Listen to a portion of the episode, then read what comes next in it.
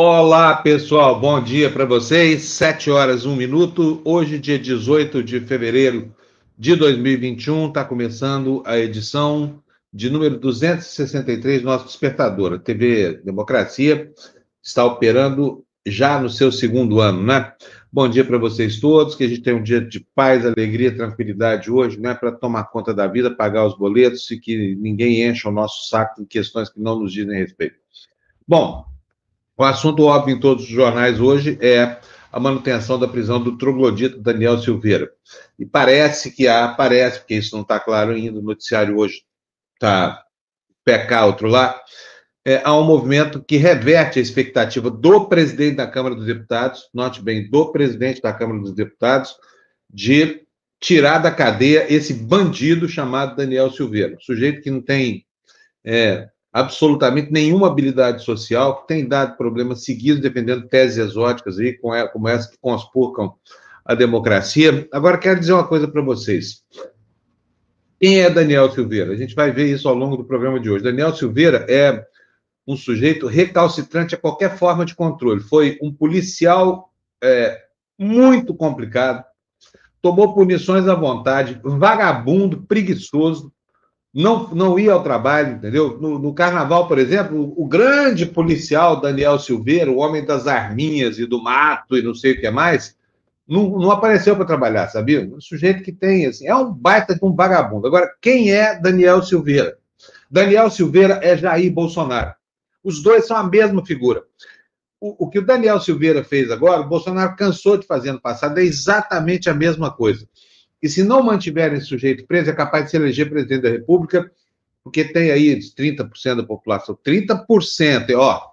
Voltamos a ser 70%, hein?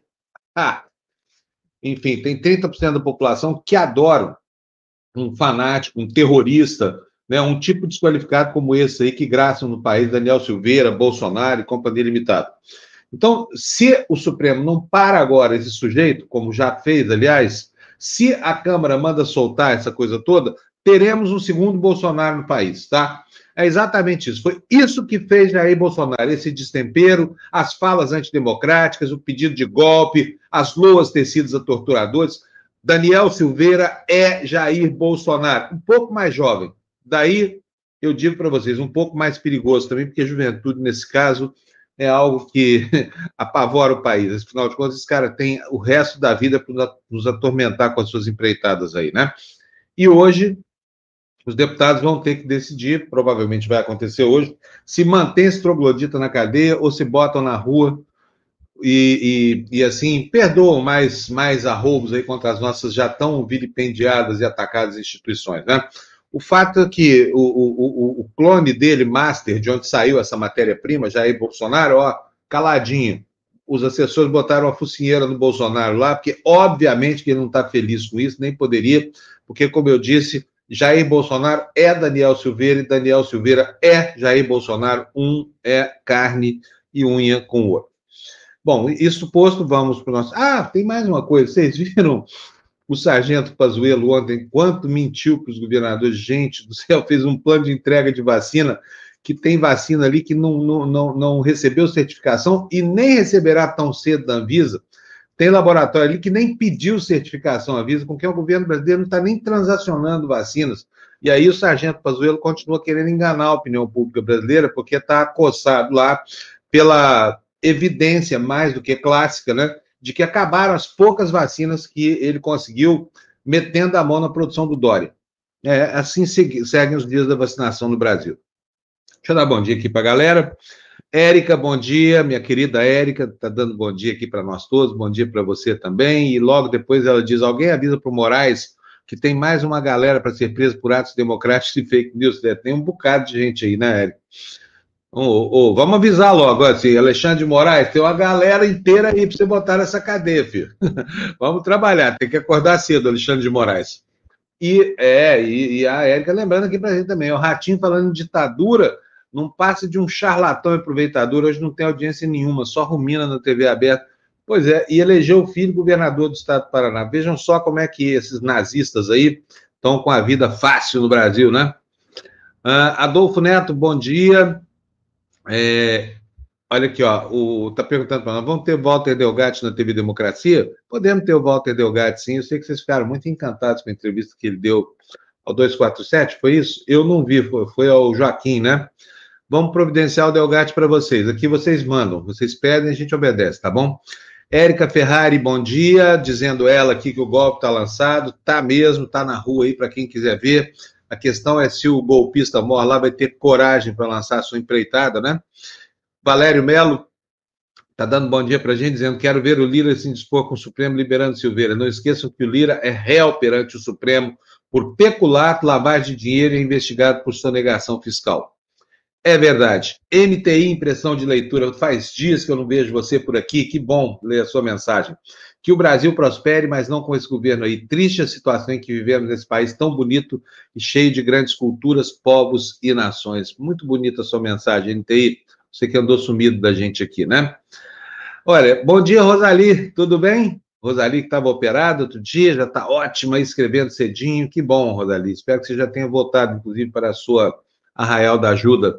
Bom dia, Gislaine Regina. Deixa eu ver o que a Rosaria está nos dizendo aqui. Fábio, troca por uma atual a sua foto com, com do slide do despertador. Esquece os tempos biscudos de, de, de bandida.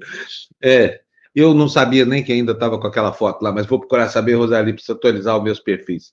Vou dar bom dia para meu querido amigo Florestan Fernandes, o homem, o minto. O minto? Não.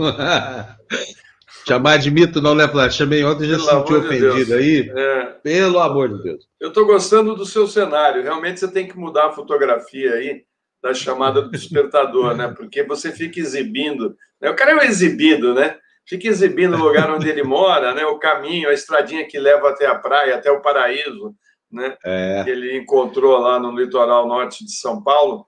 Então, Fábio, ontem foi um dia tenso, né? Porque uh, a gente está na mão de um presidente que é ligado com a milícia, uh, tem o apoio da PM, né, desses trogloditas que se elegeram, vários deles deputados, senadores, governadores, prefeitos, tá uma, uma, uma festa, né? E nós estamos pagando o preço né, do desmonte que foi feito uh, da, da, nossa democracia a partir de 2013, 2014, que culminou com a prisão do ex-presidente Lula e o afastamento da ex-presidenta Dilma, né? Foi um, um, foram ações incorretas, uh, atravessando o limite, né, do Supremo, do Congresso, do, né, aquela fala, né, do, do, do senador do MDB que vai ser com, com o Supremo e com tudo, né? E foi mesmo, né? Porque eu lembro que quando o Supremo estava para julgar o habeas corpus do ex-presidente Lula, uh, sai aquele tweet, né, que foi citado pelo Vilas Boas, e o Jornal Nacional colocou lá na manchete, né, deu uma divulgação, ou seja, a, a, não tem um sistema jurídico uh, e os pilares da democracia firmes quando você começa a aceitar qualquer jogada para tirar um partido do poder, tirar alguém uh, que não tinha crime de responsabilidade, portanto não poderia ser afastada. Imagina, né? A Dilma, perto do que nós temos aí, cara, é uma, uma deusa, não é nem uma santa, né? Quer dizer, agora nós estamos com, com, com isso, porque nós, nós destapamos né, a, a panela, uh, valia tudo, né?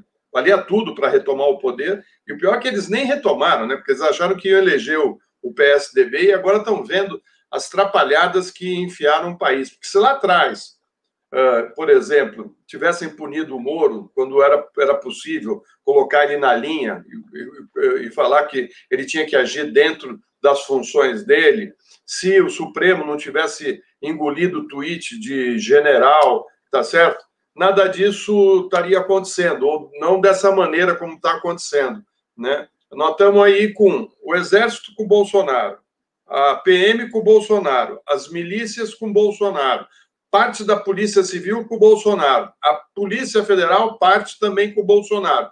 Nós estamos aqui com o quê? Uma caneta na mão né, do Supremo, não é nem caneta mais é, porque agora vai no teclado, né, Fábio?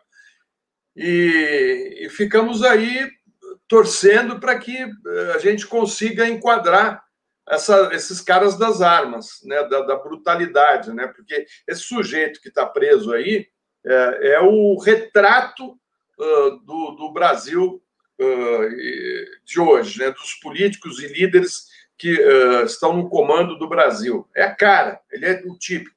Agora, eu fico imaginando, Fábio, quem gostaria de estar, se você gostaria, ou qualquer um dos que estão aqui com, acompanhando a gente, ter como colega no, no, no, parlamento um Aécio Neves, né, que foi pego com malas de dinheiro, né, o, aquele senador da cueca, né, como é que é o nome dele mesmo? Deixa eu ver aqui. O, o... Voltou, voltou, Chico voltou Rodrigues. a ser senador. Chico, Chico Rodrigues, Rodrigues, voltou a ser senador ontem, voltou Chico... a ser senador, hein? Chico Rodrigues está lá, tá certo? Assim, uh, se, se, você entrar dentro do Congresso, você vai ver que tem um, um, um tanto de, de, de, de, deputado né, que uh, cometeu uh, crimes e está ali né, buena, bicho. Na, a comissão de ética não afasta ninguém. Se esse Daniel vier para o Congresso, voltar para o Congresso e ficar para se decidir o que vai fazer com ele, pode estar tá certo que ele continua lá né, gritando, esperneando, falando contra a democracia, contra os pilares da democracia, enfim, não tem, não, é, não dá mais, sabe, Fábio? Porque se entrar lá dentro do Congresso Nacional, tá cheio de perdoados, né? Eu, eu ficaria com vergonha de ter esse tipo de gente do meu lado se eu fosse parlamentar, entendeu? Eu fico até triste de ver, imaginar um Ulisses Guimarães, né, cara, que é um homem conservador, né? ter que lidar com um tipo como esse Daniel, né? Que, assim, não, não tem nada na cabeça. É um, é um sujeito troglodita, né? Como você falou, como você uh, bem uh, mostrou o currículo dele no início do Despertador. Nossa situação é grave, Fábio, e vai, vai ter que a gente vai ter que se unir aí, vai ter que ir para a luta, viu? Porque o, por enquanto o, quem está salvando o pouco de democracia que nós temos é o Supremo né, que tem peitado esse pessoal do Bolsonaro. Eu imagino como é que o Bolsonaro e os filhinhos dele, né? Porque o próprio filho dele, né, o Flávio, também é outro que fazia rachadinha. Você imagina sentar do lado do Flávio lá, que fala que uh, uh, tem que mandar um soldado e um cabo para fechar o Supremo, né? Que ganhou milhões com esquemas dentro da, da, da, do gabinete dele lá no Rio de Janeiro, né? Que teve o Queiroz aí todo uh, blindado pelo, pela família Bolsonaro, porque não pode abrir as informações e seguir com o processo que mostra os malfeitos do rapaz. Né? Esse é o Congresso Nacional, esse, é, esse pessoal, a Bia Kiss, né? uma terrorista, uma, uma, uma pessoa que faz terrorismo na internet o tempo todo, divulgando fake news o tempo todo, enfim. Tá difícil, né, Fábio? A gente olha, olha, fala para onde tá nós difícil. vamos, qual o caminho? Tá muito difícil, Floresta. É, olha, vamos fazer o seguinte: nós vamos dar uma passada pelo, pelo julgamento, até algumas posições importantes. Tem uma polêmica em torno, em torno do, do, da questão do flagrante, né? Os juristas estão se dividindo aí. Ontem eu vi algumas entrevistas do Pedro Serrano, aliás, gostaria muito que ele estivesse aqui, porque o Pedro Serrano é uma voz que eu gosto de ouvir, viu, o, o Floresta? Ele é ponderado, ele é garantista, essa coisa toda, e ele sempre tem o rumo correto da coisa. Eu não vou antecipar a discussão aqui, porque nós vamos ver a, a, preocupação, inclusive tá, já estava expressa na fala do ministro Barroso, né, ontem na, na sessão. Então, eu separei aqui alguns trechos, eu acompanhei toda a sessão de julgamento, separei aqui para a gente discutir, mas antes nós vamos mostrar os jornais. Então, vou dar bom dia já para o Fernando, para a Andréia, pedir para eles colocarem para a gente as capas dos jornais aí, para a gente ver os destaques.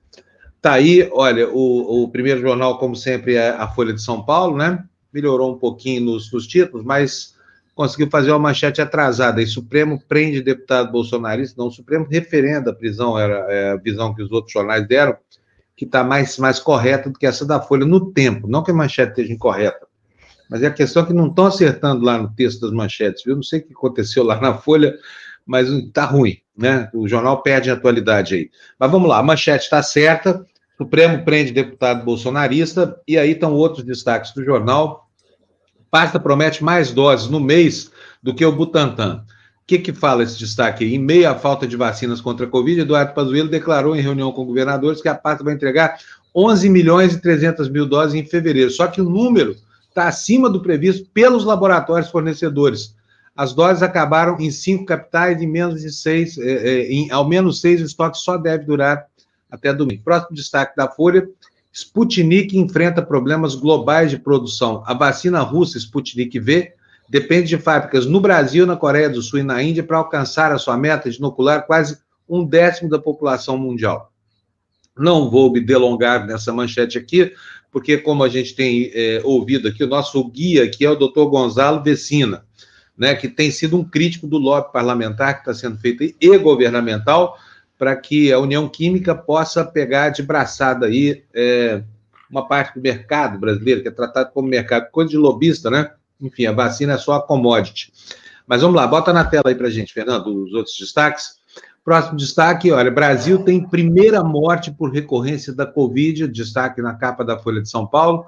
Morte um homem de 44 anos é a primeira documentada por recorrência da Covid no Brasil, mostra o estudo. Teve diagnóstico em maio e em junho. Imagina só a virulência dessa doença, né? Quem teve não está livre de tê-la outra vez, inclusive de passar mal e morrer. Próximo jornal para gente, por favor, Fernando. Vamos ver aqui os destaques. Jornal Estado de São Paulo, na capa, por 11 votos a zero, o Supremo mantém prisão de deputado e pressiona a Câmara. Manchete correta no tempo, né?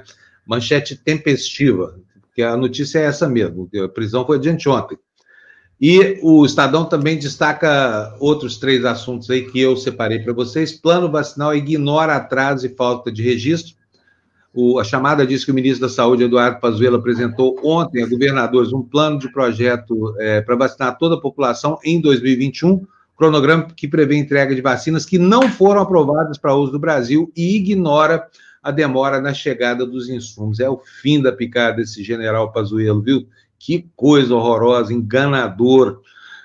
Ó, a próximo destaque: relator de MP prevê a venda de doses em clínicas particulares. Não temos nem para o SUS, né? Já estão prevendo aí a venda em clínicas particulares. Relator da medida provisória que facilita ao governo a compra da vacina, o deputado Pedro Westphalen, do PP do Rio Grande do Sul, propõe que o setor privado adquira imunizantes. Metade das doses seria doada ao SUS. Vai correr atrás, setor privado, vai. Vai achar, quem sabe, você até não ajuda o sargento Pazuello aí na sua inglória missão de construir uma argumentação digna de ser apresentada ao povo brasileiro sobre o cronograma das vacinas. O próximo destaque do Estadão: o governo prevê corte de 10 bi no orçamento. A área econômica do governo trabalha com a, com a possibilidade de, de, contingenciar 10 bilhões em despesas este ano no orçamento, cujo projeto só deve ser votado pelo Congresso entre o fim de março e o começo de abril. Aí fica a minha pergunta aqui, Florestan. Já que é para contingenciar, por que, que não mandou uma proposta enxuta, já prevendo esse corte? Né? É. Para que os deputados e os senadores possam discutir a respeito. Vamos lá, tem mais um jornal, ainda temos o, o jornal o Globo, temos o El País também. Põe para a gente aí, Fernando. Outra vez, a manchete correta, no tempo correto, por 11 a 1, o STF mantém prisão e eleva a pressão sobre a, sobre a Câmara, é a manchete de, de do alto da, da primeira dobra do, do Globo, que também traz esses destaques. Erros demais deixam o país com vacina de menos. Mais uma referência aí ao jogo de enganação desse sargento Pazuello. A escassez de doses que já paralisou a vacinação em várias cidades deve-se a decisões equivocadas do governo federal e também de estados e municípios. Avaliação de especialistas que, desde a fase pré-campanha de imunização, já alertavam para a necessidade de buscar mais vacina e de dar prioridade a locais mais afetados pelo coronavírus. Outro destaque de capa do jornal o Globo: rastreio de novas cepas do vírus falha no Rio.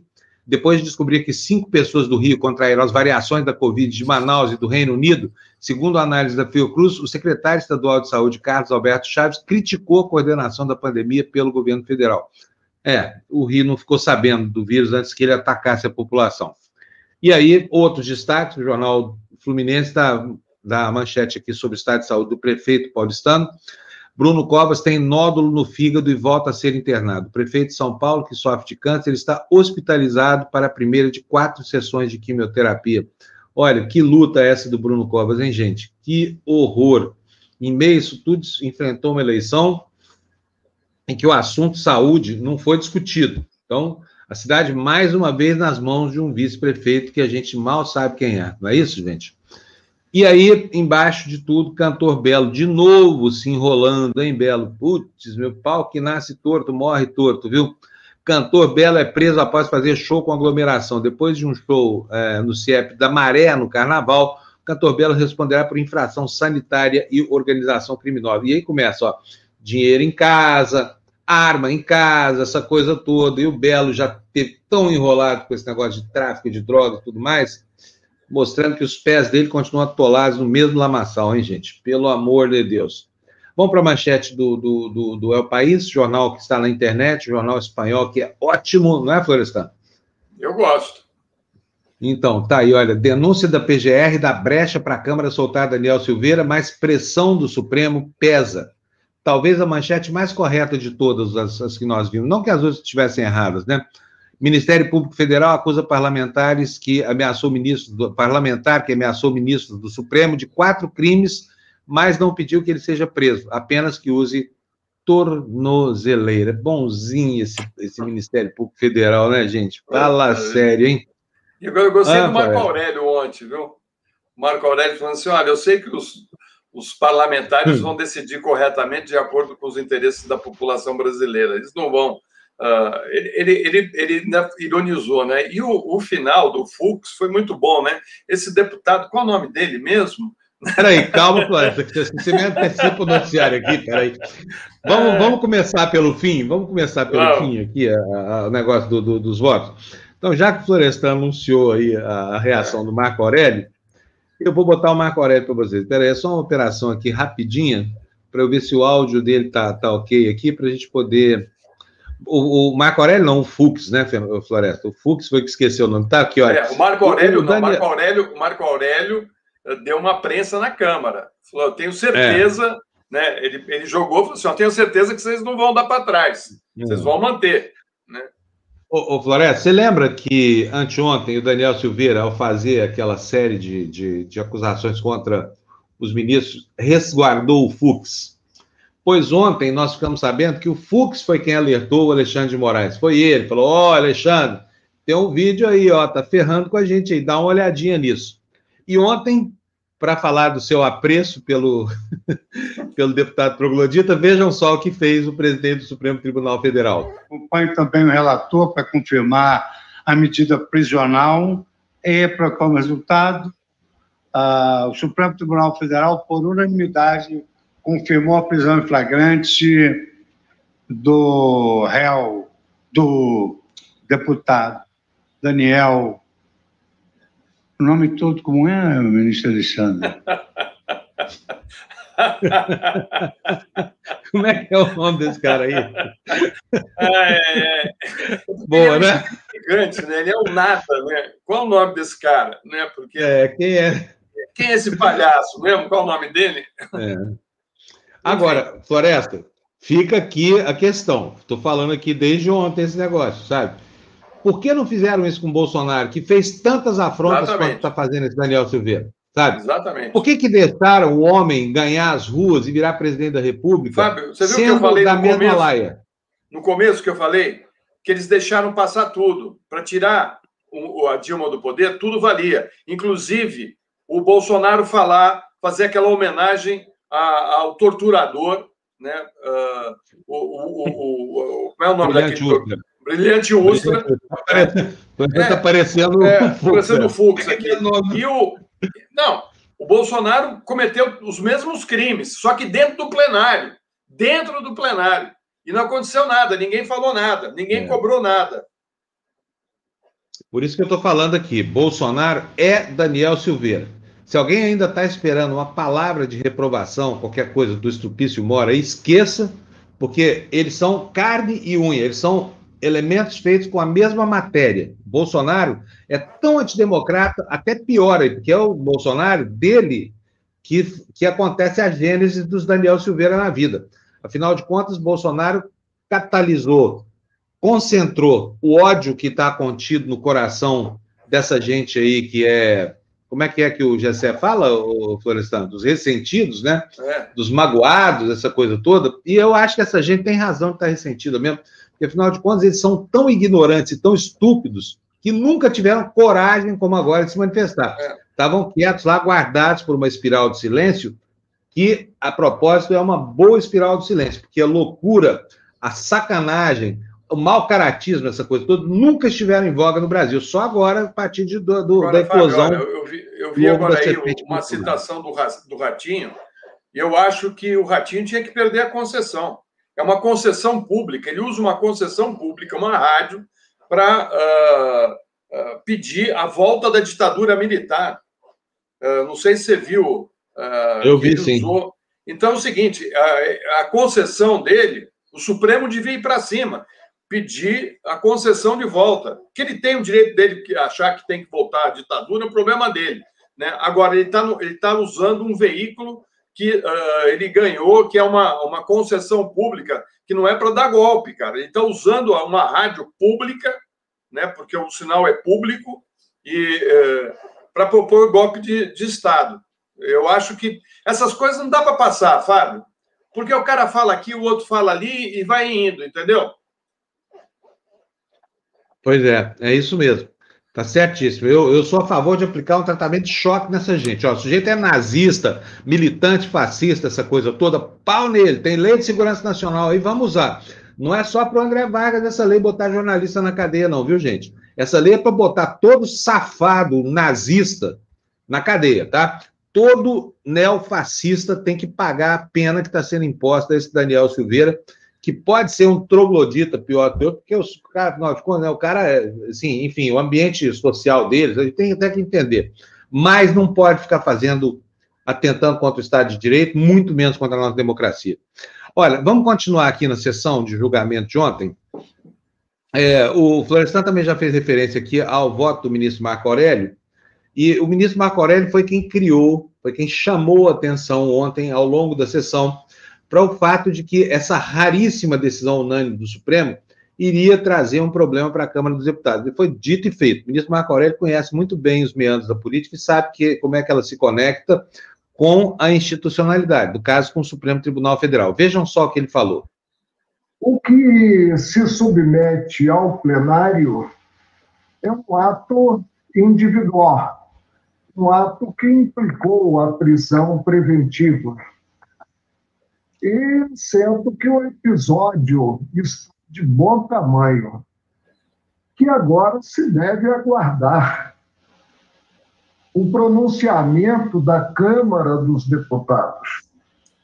Mantenho o ato de Sua Excelência e agora a Câmara dos Deputados, se não vejo nisso qualquer pressão, terá que apreciar não um ato individual, mas um ato do colegiado que imagino formalizado a uma só voz.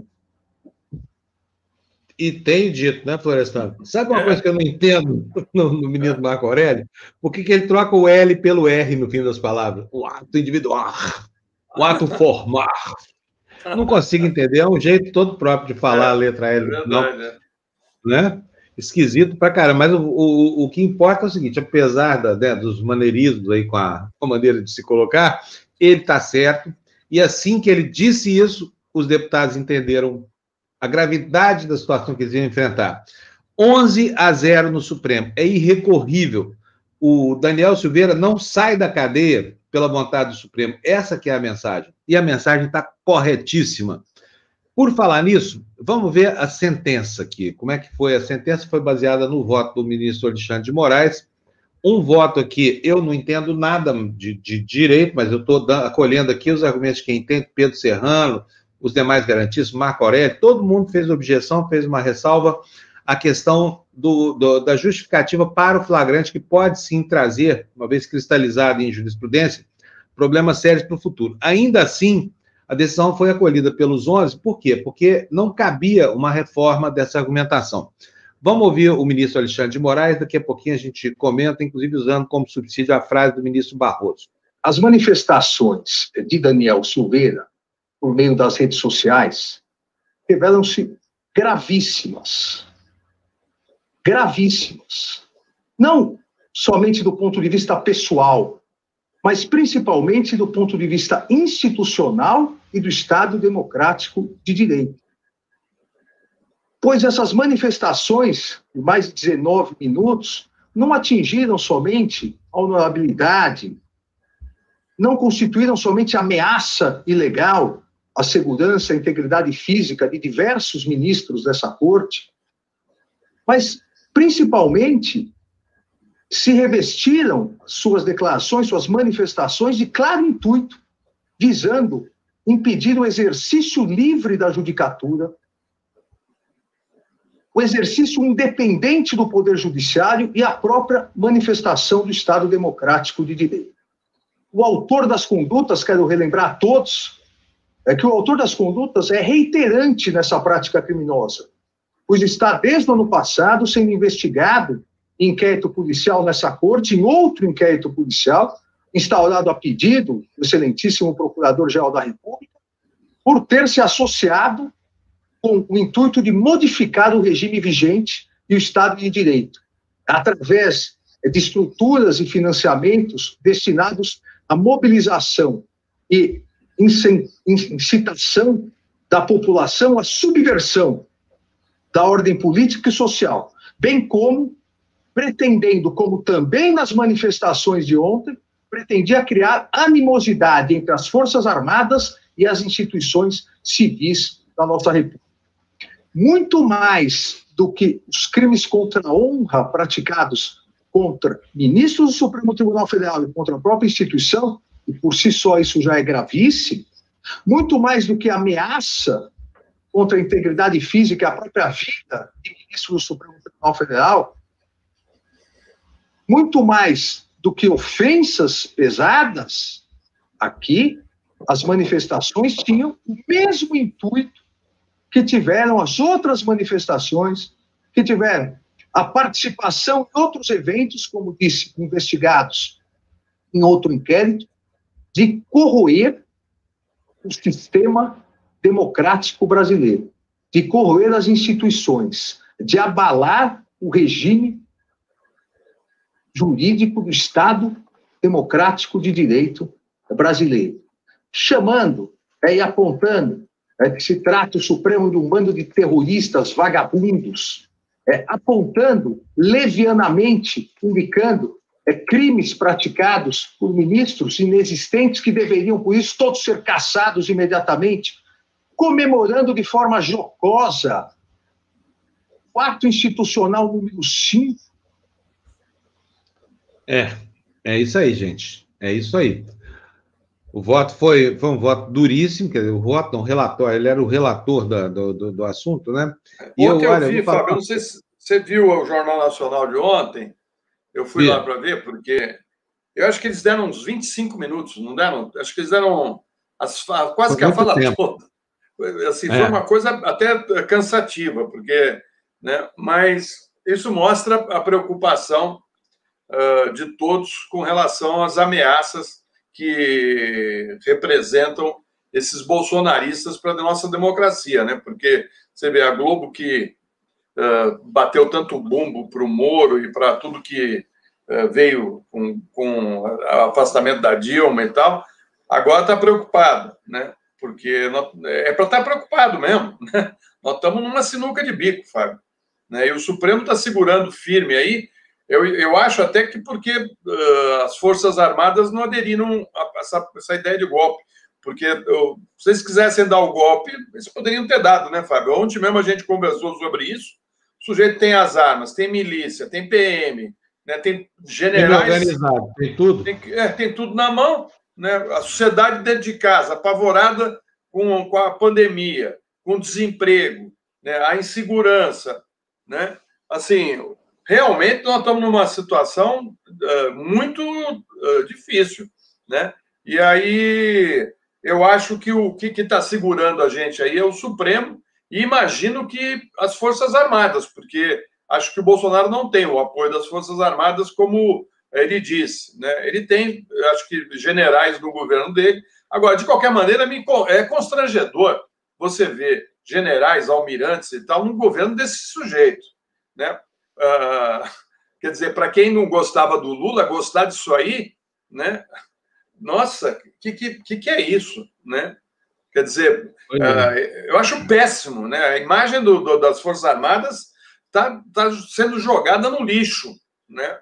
Porque caminhar com esse sujeito, com esse, com esse grupo todo, né? Porque você vê que é o Ventral, o Ventral ligou, né? Ou mandou uma mensagem para o Daniel, né? Se solidarizando, você viu, né? Você ficou sabendo? Eu vi. Não me estranha é. nem um pouco, viu, Florestan? É. Porque, afinal de contas, como eu disse, são essência da mesma matéria, Ó, são essencialmente a mesma coisa, né? Bolsonaro falou em fechar o Supremo. Os filhos dele falaram várias vezes em fechar o Supremo.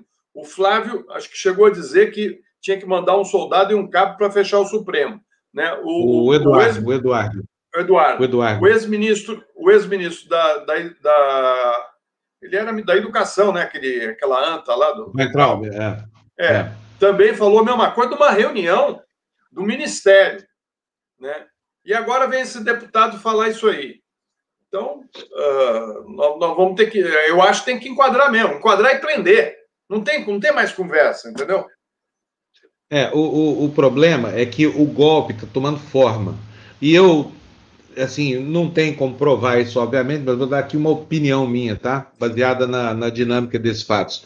Florestan, tem para mim que isso é tudo jogada ensaiada com o propósito firme de aumentar a atenção institucional e justificar os arrobos tirânicos desse capitão dos infernos, sabia? Acho que, é, que, que essa é a questão básica. Tenho certeza absoluta que esse tipo de arrobo aí, desse idiota, porque o, o, o Daniel Silveira é um idiota, é um burrão, é um troglodita, é estúpido, é uma montanha de músculo desprovido de cérebro que está lá fazendo o papel que lhe cabe, que é o de cumprir ordens nesse negócio, com, todo, com todos os predicados que ele tem, todos eles vinculados à capacidade de ser violento, de ser desairoso, desrespeitoso. Esse cara nasceu do desrespeito. Ele aparece para o país ao quebrar a placa com o nome da Marielle Franco, né? Numa manifestação absolutamente eivada de racismo, de machismo e, e de todos os vícios que, que são as características centrais desse governo que está aí. Agora, olha, eu vou dizer uma coisa, pra, repetindo aqui, você que está nos vendo aqui. Se essa decisão firme do Supremo não encontrar eco na Câmara e a Câmara tirar esse sujeito da cadeia e não fizer nada com ele, está cedendo a espada para sua autodegola. Essa que é a questão. Essa praga chamada Jair Bolsonaro está produzindo filhotes nas instituições por aí todas elas contaminadas, o Congresso mais do que nunca, entendeu? E por uma, uma questão até de salvacionismo, né, de salvação pessoal, os deputados deveriam ficar atentos a isso, porque o golpe não poupou o Congresso Nacional. O AI-5 pretendido pelo, pelo Daniel Silveira fechou o Congresso Nacional, caçou deputados e senadores, entendeu? Caçou o ministro do Supremo, não é o melhor caminho para um país, uma ditadura, principalmente porque tem mandato eletivo, né, Florestan? E olha, eu digo aqui, leiam é, é, A Casa dos Espíritos da Isabel Allende, procurem saber o que, que o ex-senador Esteban Trueba passou quando a neta dele foi sequestrada pela ditadura que se instalou no Chile, tá? É literatura, mas está ali um bom exemplo do que vai acontecer aqui no Brasil quando o capitão dos infernos finalmente consumar seu golpe. Você viu é... aí, eu mandei para você, Fábio, uh, vi, vi. link. Uh, cara, vou, gastou vou 100, agora, 184 mil reais. Mostra aí.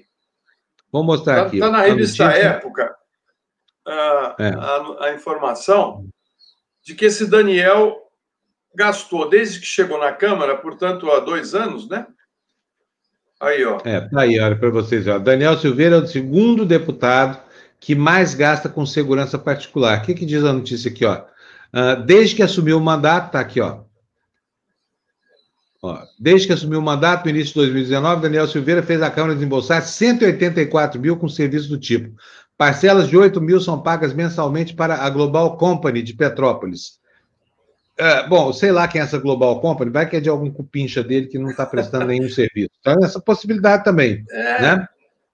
é, você vê que está tudo é. ligado, né, Fábio? É tudo ligado com, com, com milícia, com com segurança, com não sei o quê. Enfim, é, é a, a nós estamos aqui vivendo né, o início de uma república miliciana brasileira. Né? É, é isso aí é. Que, que a gente vai ter pela frente. É o pior, é né? É o pior que a gente pode, poderia imaginar. É isso mesmo. Deixa eu já agradecer aqui o Leonardo Vavassori, nos mandou dois reais aqui pagando sua edição do dia. Leonardo, obrigado para você. Bom dia para você também. Tem mais um agradecimento para fazer. Já vou logo sugerindo aqui, vou pedir para os meninos colocarem no, no, na tela para mim a chave do Pix, que é facinha, facinha. E a Jaqueline é, Rangel está doando cincão aqui para a gente, dizendo: bom dia, TBD, assustada com o rumo que o nosso país está. Estamos em golpe. Eu acho que nós estamos em processo, sim, sabe? O, o, o, o Bolsonaro só não deu esse golpe ainda, primeiro porque ele não pode. Ele não dá conta de segurar a barra toda que vem para cima dele. Caso segundo, porque o Florestan está desconfiado aí que ele não tem esse apoio todo nas Forças Armadas, até alguns generais. A propósito disso, é, o Rangel, não é isso, Florestan, o nome do, do chefe do Exército, do comandante do Exército? Tem tido posições muito diferentes da. Como é que ele chama, gente? Comandante, esqueci o nome dele aqui. É, o comandante do Exército, é verdade. É. Bom, Tem tido aí. posições bastante civilizadas em se tratando de um integrante desse governo. Né? São posições assim que nos deixam com, com algum alento em relação a tudo isso, viu, Jaqueline?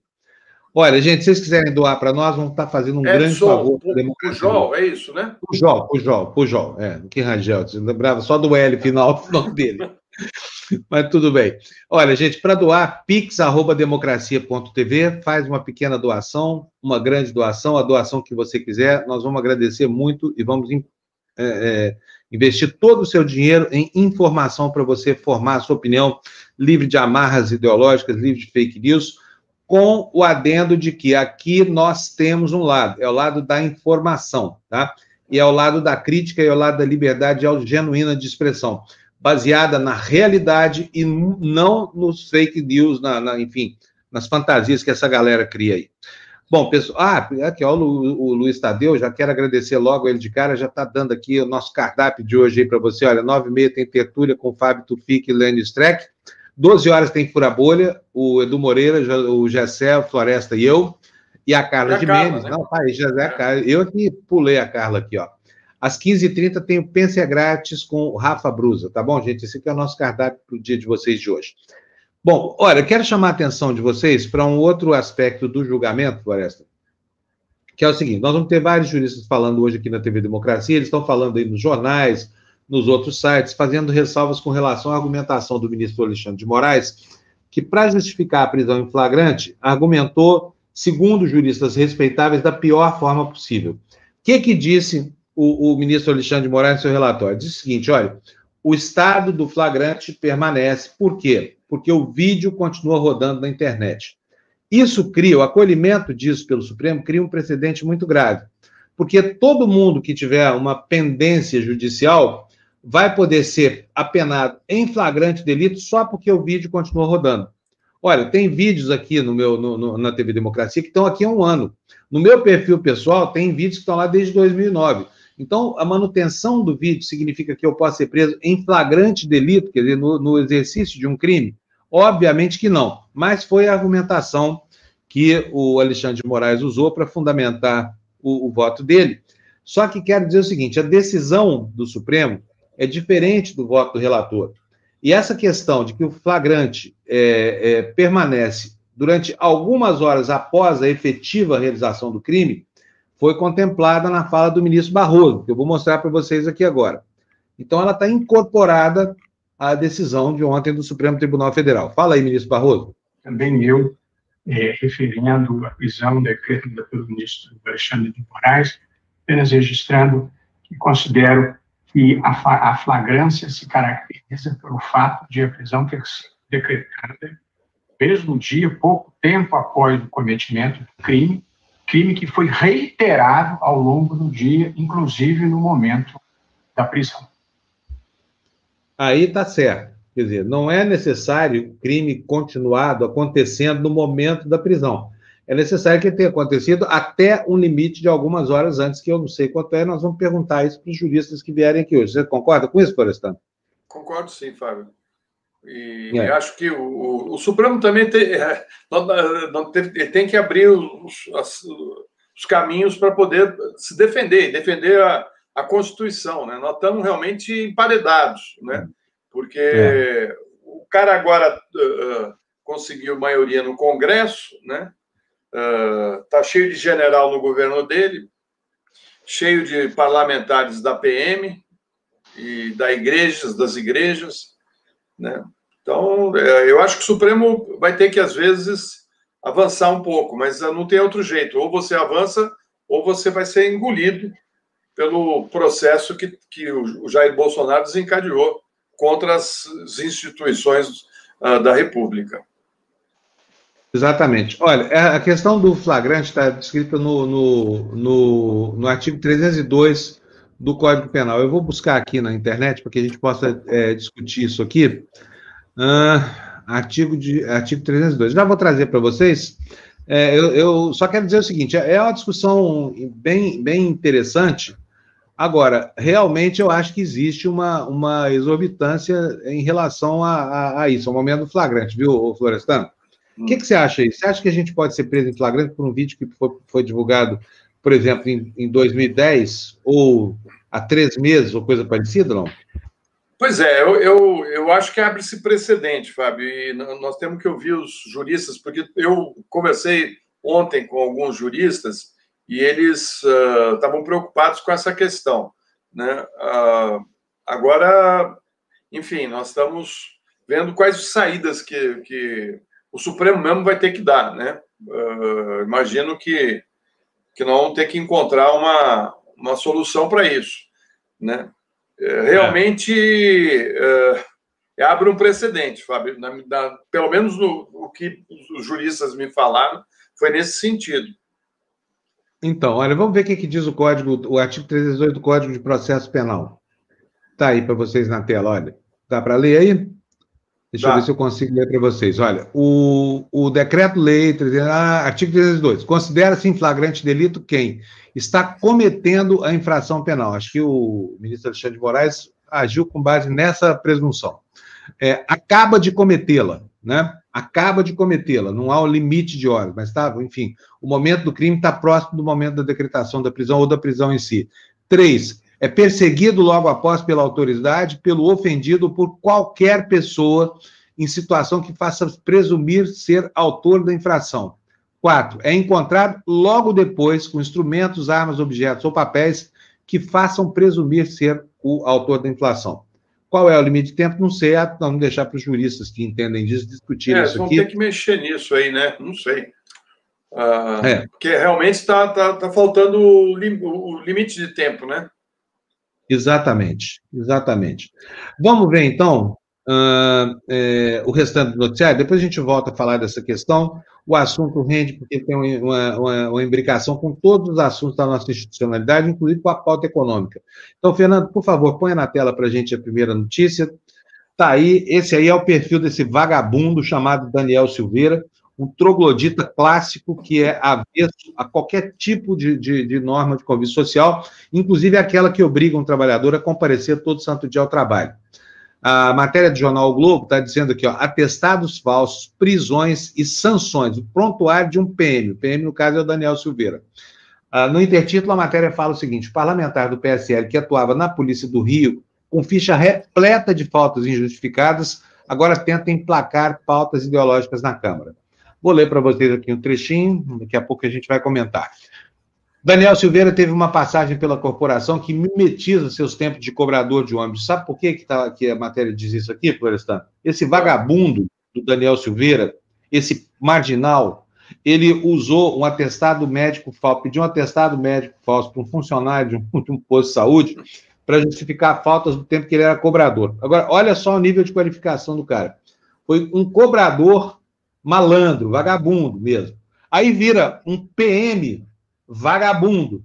E agora vira um deputado vagabundo. Ou seja, eleitor do Rio de Janeiro que votou nesse cara está de parabéns. Realmente, ó, duas palavras para você: parabéns. Não tinha ninguém pior para você escolher no Rio de Janeiro do que esse vagabundo desse Daniel Silveira, esse marginal, esse mau elemento. O cara foi mal em tudo que fez na vida, foi mal cobrador de ônibus, foi mal PM e agora é um péssimo deputado federal. Volta para mim, Fernando. Deixa eu continuar a leitura, por favor. Então tá lá, o Globo está falando que ele está mimetizando como PM é, o, o, comportamento de cobrador de ônibus, né? Que ele foi, começou a vida assim. E diz o jornal aqui: levantamento feito pelo Globo em boletins da corporação revela que num período de oito meses, entre junho de 2015 e janeiro de 2016, quando trabalhava na UPP da Rocinha, ele faltou oito vezes ao serviço, nos carnavais de 2015 e 2016, mesmo escalado para trabalhar, não apareceu, preferiu certamente ir para Gandaia, né? Em seus cinco anos, nove meses e 17 dias na PM, contabilizaria 26 dias de prisão, 54 de detenção, 14 depressões, é, 14 é, repreensões e duas advertências, a maioria das punições por faltas e ataques. Portanto, vagabundo, vagabundo esse fulano aí, tá? Você, eleitor do Rio, não podia escolher ninguém pior e é, tá o currículo, aí. O currículo lembra um pouco do chefe dele, né? É, é, tudo igual, né, cara? É impressionante. O pessoal né? na flauta, né? O pessoal na flauta, é. né? Ô, ô, ô, Floresta, agora me fala uma coisa: será que o eleitor não, não, não, não se apercebe disso antes do voto?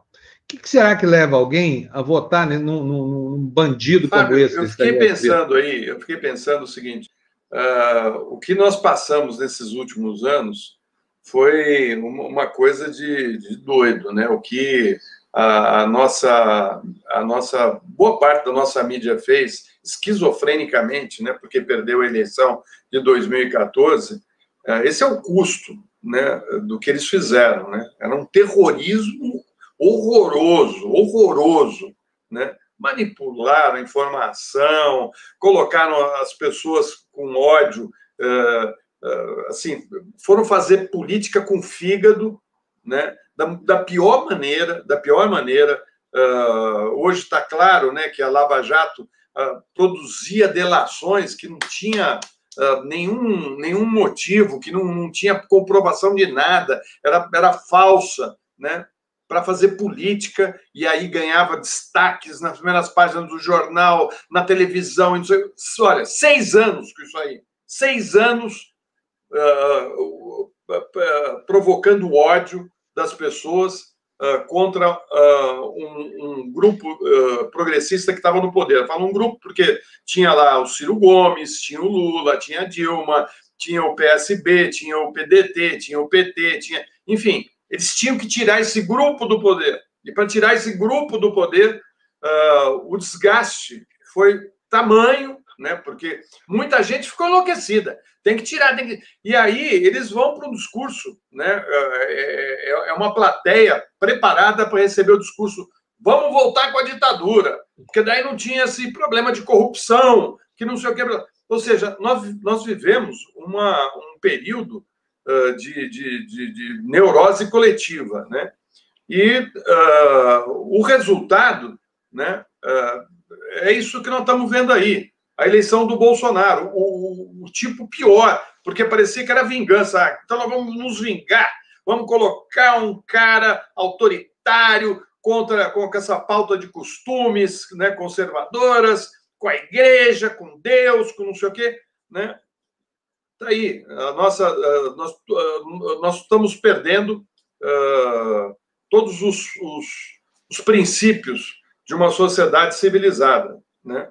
Nós estamos na mão de, de pessoas que se aproveitaram de toda essa, essa balbúrdia que foi criada né, no, no, país. Né, isso culminou com uh, o Temer, né, e depois, que foi um péssimo governo, né, enfim, o governo dele foi uma tragédia, inclusive para os trabalhadores, né, muito para os trabalhadores, com as, com as reformas que ele fez né, e com a contenção dos gastos públicos e a eleição do Bolsonaro com as Forças Armadas dando respaldo para ele.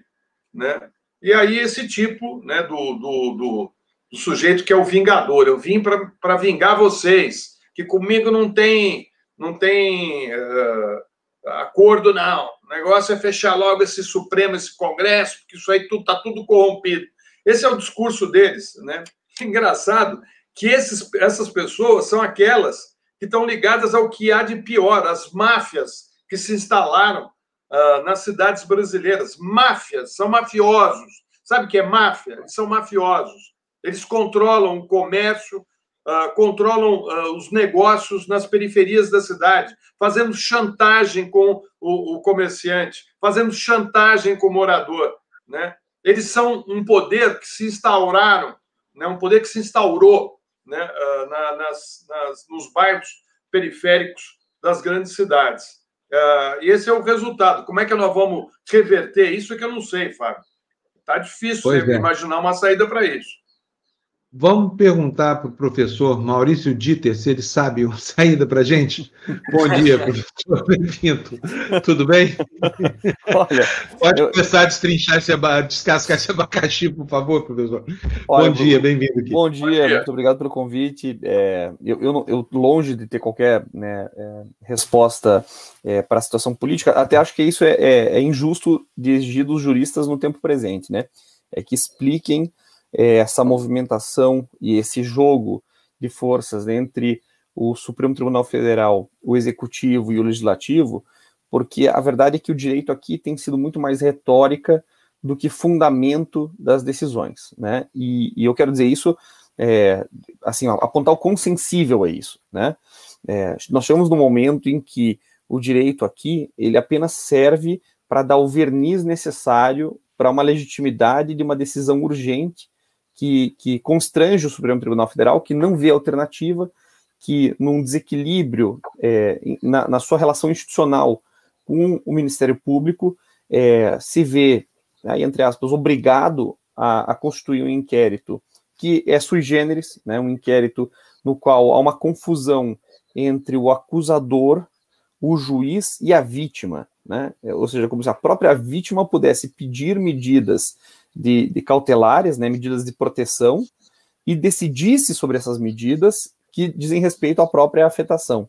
É, isso começa, né, como vocês sabem, lá atrás, né, esse inquérito é constituído quando o, o Supremo Tribunal Federal percebe a subserviência, a, a, o servilismo da Procuradoria-Geral da República aos interesses da presidência, e, e, portanto, mostra não só, digamos, uma posição ruim do Ministério Público, que se contamina é, ideologicamente, talvez como nunca tenha se contaminado antes, mas também uma inabilidade política de o Supremo Tribunal Federal costurar, né, diante da, da necessidade de manter esse equilíbrio de poderes e essa independência, uma espécie de aliança estratégica com a, o Ministério Público.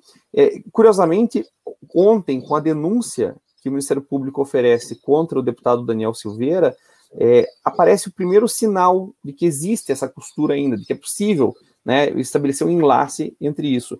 E o fato de a prisão, é, uma prisão que, evidentemente, falha em mais de um ponto, do ponto de vista jurídico, ela não fica em pé, mas do ponto de vista político, ela precisa se, se manter, ela é referendada por 11 a 0 como sintoma de autoproteção. Então, assim, como, como professor de, né, de direito penal, de, de criminologia, é, como estudioso do processo penal e da afetação do direito constitucional no sistema de justiça criminal, se a gente for olhar item a item, né, a decisão que determina a prisão do deputado Daniel Silveira, assim como a decisão que lá atrás determinou a prisão do senador Delcídio do Amaral, elas, elas são juridicamente, né, assim, é, solúveis, elas desmancham, né, é, mas tem, é, é um pouco, digamos, a necessidade que o Supremo tem de manejar a retórica jurídica para poder afirmar a independência é, do seu poder. Né?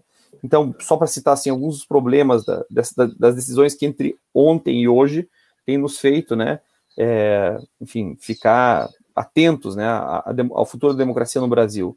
É, não teve o, o, primeiro pressuposto da prisão um parlamentar, que é a prática de um crime em, em flagrante delito, é, não houve flagrante. Né? Eu vi colegas, por exemplo, outros é, professores, etc., é, defendendo nas redes sociais ou em entrevistas de que estava configurado flagrante. Isso, isso não é verdade. Assim, é, é, uma questão elementar. Não havia flagrante e esse argumento de que na época digital o flagrante de uma opinião ele se, se reproduz no, no momento no momento em que aquela opinião é expressa. Quando eu dou play naquele vídeo, quando ele volta a ser veiculado, ele é um argumento que não faz o menor sentido, né? Porque não é porque você captura o crime é, em mídia que ele se reproduz a cada instante em que ele é reproduzido, sabe-se lá onde, sabe-se lá em, em, quanto tempo, né?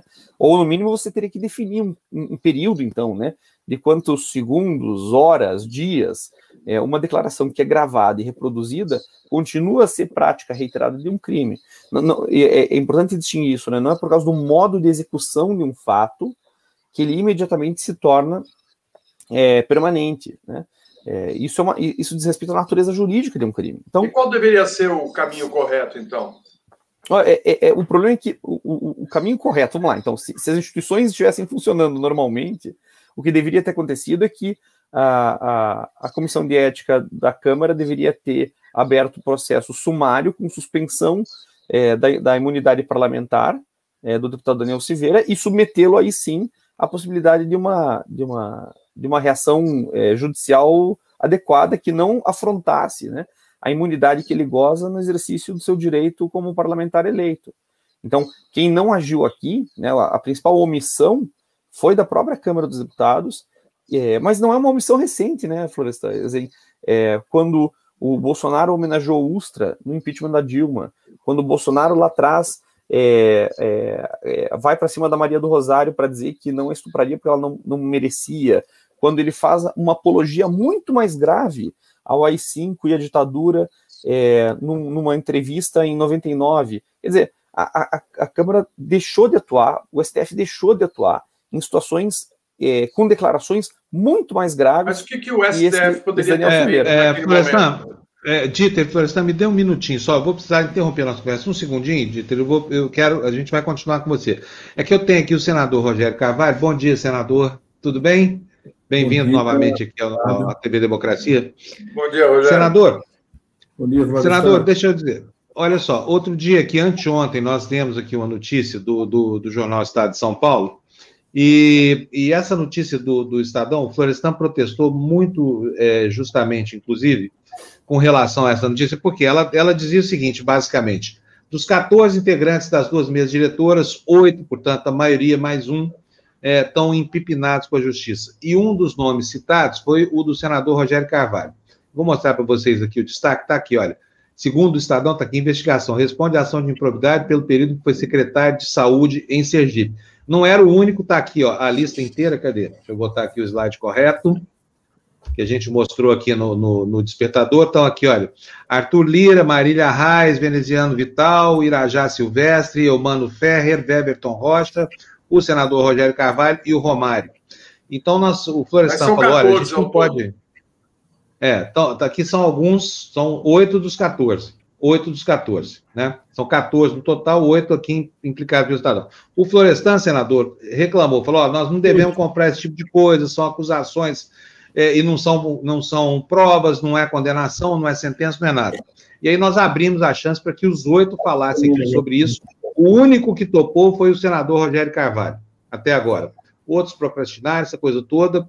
E, enfim, queremos saber do senhor, se o senhor quer responder a isso, o senhor tem todo o direito de falar aí, porque afinal de contas a gente citou sem consultá-lo e estamos fazendo isso agora para reparar a nossa falha ética, senador. Bom, primeiro, eu não fui convidado para falar sobre isso, não foi sobre isso que me convidaram, me convidaram a participar de um debate. Então, mas eu me sinto plenamente à vontade para falar. Mas o Inclusive, senhor não está obrigado a falar, é, é, um direito do não, senhor, não é uma obrigação. Não, não, eu tô, eu tô, eu tô só dizendo que eu fui convidado, não, não fui informado de que seria isso, mas eu me sinto à vontade para falar. Então, eu quero dizer para vocês que eu sou uma, um exemplo de como a justiça é, e a ação é, do lawfare age sobre um indivíduo. Eu vou dizer para vocês que eu respondo, já respondi esse processo 11 vezes, em 11 instâncias distintas, e a base desse processo é uma condenação no Tribunal de Contas do meu Estado, quando eu assumi a Secretaria de Estado da Saúde em 2007, tinha seis meses de contas de energia atrasada e nós precisávamos ampliar a capacidade de retaguarda. Eu sou médico, sanitarista, professor, doutor, então essa é a minha profissão, sou médico, e tinha que ampliar a capacidade de atendimento. E para ampliar a capacidade de atendimento, tinha que aumentar a carga de energia elétrica do hospital. E me disseram que não podia ampliar a carga de energia elétrica porque tinha contas de energia em atraso. E eu disse: pague a conta de energia e uma condenação do Tribunal de Contas glosa a multa da conta de energia. Eu já respondi esse processo no Tribunal de Contas do Estado de Sergipe, sem ter sido citado, fui condenado à revelia. Depois, eu respondi no TRE, em 2010. Ganhei por 7 a 0, porque não havia dano ao erário público, não havia enriquecimento ilícito. Depois, eu respondi esse processo no TSE, perdi numa ação monocrática, depois ganhei no pleno. Depois, como não tinha havido, sido citado no, no TCE, Tribunal de Contas do Estado, eu entrei com ação rescisória, ganhei. Depois fui, fui o Ministério Público, ele, o Ministério Público Especial do Tribunal de Contas entra com ação civil contra mim na Justiça é, do Estado de Sergipe, eu perco em primeira instância, ganho em segunda instância na Câmara de três membros, eles recorrem na Câmara ampliada, depois eu recorro para o TRE do meu estado para ser candidato em 2018, ganho por 7 a 0, o Ministério Público Federal Eleitoral não recorreu e eu tenho uma ação no TSE é, é, para poder resolver essa questão. Veja, uma multa de uma conta de energia. Eu tenho, é, desse período que aparecem os processos, é porque as pesquisas mostram uma coisa, não mostram outra. Eu tenho uma decisão do Colégio de Procuradores do Estado de Sergipe que atestam que tudo que eu fiz naquele período foi absolutamente legal. Eu queria pedir o contato, eu vou mandar o contato, é, eu queria, vou mandar para a sua produção e vou mandar para o Florestan Fernandes Júnior a, a, a, o acórdão do Ministério Público do Estado de Sergipe, que o Colégio de Procuradores diz que não tenho, não tive e não fiz nada de errado, porque eu assumi a secretaria com um orçamento que dava para chegar em agosto. Cancelei todos os contratos e refiz. Também fui acusado por isso. E o Ministério Público é, me deu esse atestado de idoneidade. Outra, fiz um termo de ajustamento de conduta com o Ministério Público para contratar uma Santa Casa enquanto fazia, criava as fundações estatais para concursar, fiz o concurso e sofri uma ação do próprio Ministério Público, porque fiz o que estava no termo de ajustamento de conduta. Né? Então, eu queria ter a oportunidade, e é bom, porque eu tenho a oportunidade de falar, e, e é importante porque eu posso mandar para vocês a decisão do, do Ministério Público. Na verdade, não de um promotor, não de um procurador, mas do Colégio de Procuradores do Ministério Público. Senador, Olha, eu... não nos queira mal, porque nós temos a obrigação ética de fazer isso. Só estamos cumprindo a nossa função aqui, porque não, nós eu, realmente eu, seguramos a matéria do, do Estadão e o Florestan fez uma objeção que está correta. Fala, Florestan. Eu queria lembrar, viu, Fábio, que tem muita gente que não entra uh, no serviço público para ser secretário por conta disso que o senador Rogério está falando. Né? O, o Dieter concorda comigo aí, eu vi que ele, ele balançou a cabeça, porque realmente uh, o, que, o que o sujeito passa, algumas pessoas, porque eles usam politicamente para sacanear uh, uh, o, o, o, secretário ou, ou alguém que está no executivo. É um inferno, ele fica com a vida praticamente arrasada. Né? O que o, senador está contando aí é, um, é, uma, é uma coisa que muita gente no, no Brasil está passando. Você fala assim: você quer ser secretário da, da Prefeitura em São Paulo? Pelo amor de Deus, quero tudo menos isso aí. Né? Faça de mim isso aí, porque. Uh, uh, e por isso que eu fico passado quando eu vejo essas notícias, porque eles colocam como se a pessoa fosse corrupta, entendeu? Eles carimbam, né? A, a, você não faz democracia dessa maneira, desculpe, mas você não faz, né? Uh, você destrói, porque as pessoas que têm valor vão fugir da, da política, né? Porque vale tudo. É o que ele falou, o lawfare corre solto no Brasil, ó, tem, um, tem uma data, né? E fazem política, né? Uh, através de processos. Eu conheço vários, né? Eu conheço vários pelo tempo que eu tenho de profissão e, por, por, por, todos os cargos que eu passei na minha vida. Mas vamos voltar, então. Acho que está bem explicado, senador. Foi ótimo o senhor ter vindo aqui explicado, porque uh, uh, ficou muito claro que tipo de jornalismo é feito. Porque o Estado de São Paulo, quando fez essa matéria, tinha a obrigação de ligar para o senhor e de investigar uh, a fundo o que estava acontecendo. Porque coloca a sua cara o seu nome e de outras pessoas né, como se fosse corrupto. Né? E corruptos são muitos desses meios de comunicação que fazem acordos com os governantes para pegar dinheiro de propaganda governamental. Esquemas de empresas que eles têm que operam uh, nas cidades da, da, do país, oferecendo serviços que passam por licitações muito uh, duvidosas, no mínimo. Então, assim, desculpe o meu desabafo, mas é que nós não vamos construir uma democracia dessa maneira. Né?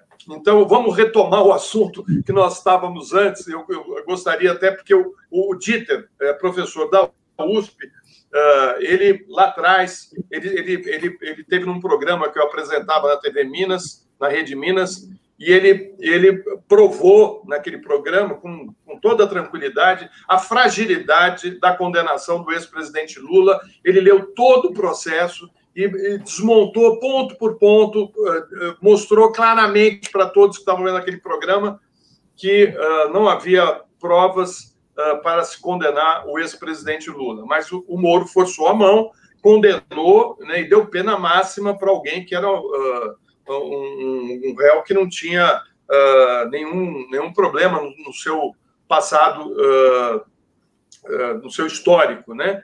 Então, agora nós temos aí um, um Congresso, né, que não, não executa né, as suas funções, né? O, e eu queria saber como é que o senhor vê isso, porque está cheio de, de, de parlamentares que cometeram crimes e que ficam lá impunes. Né? O Aécio Neves é um deles.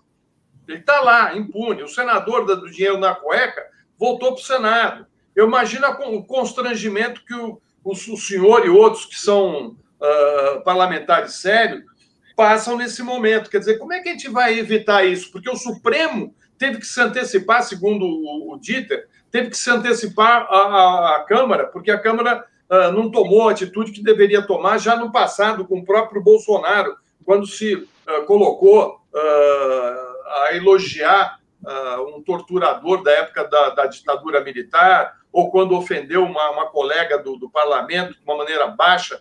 Enfim, uh, o senhor acha que está uh, na hora? O senhor acha que é possível a gente reverter isso? Como é que o senhor vê o caso do Daniel?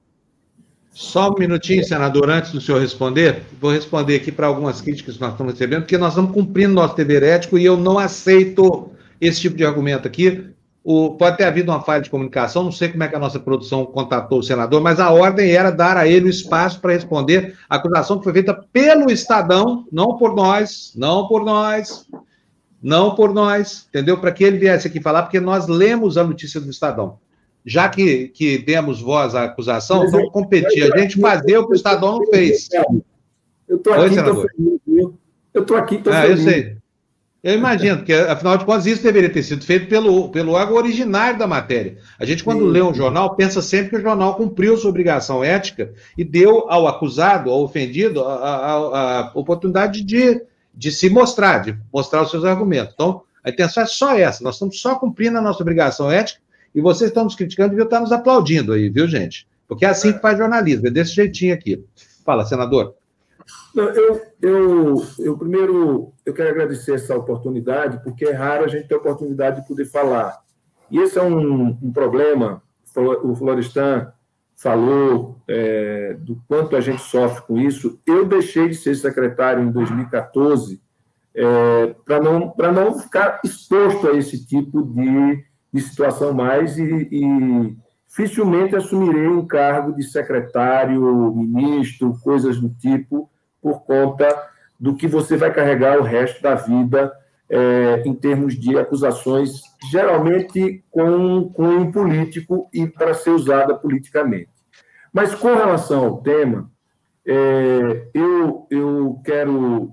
Eu acho que a gente está vivendo. Um, a gente tem um acordo corporativo fisiológico é, dentro da Câmara e dentro do Congresso, de uma maneira geral, é, em que é, há uma, uma proteção, uma autoproteção, é, não para preservar o corpo, é, a imagem da instituição, mas para a preservação dos iguais, que é o péssimo corporativismo que a gente, a gente vai identificar em qualquer uma das casas, em qualquer uma das instituições que formam colegiados. Então, esse, esse essa proteção é, acontece da, daqueles membros que formam um corpo institucional é muito grave. É, eu fui, sou médico fiscal de um, do Conselho Regional de Medicina do Estado de São Paulo, concursado, e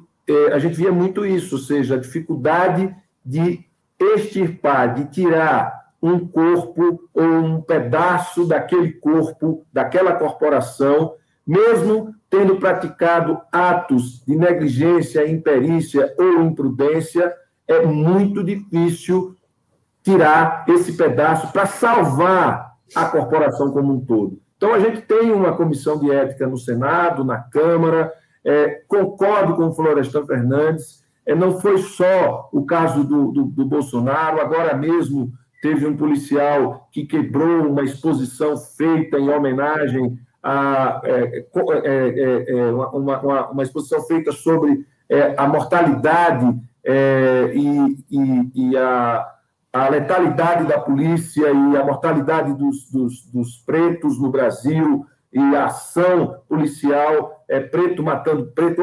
Eu sei que era uma. Eu, como eu não estava não estou na Câmara, estou no Senado, mas eu sei que ele quebrou tudo.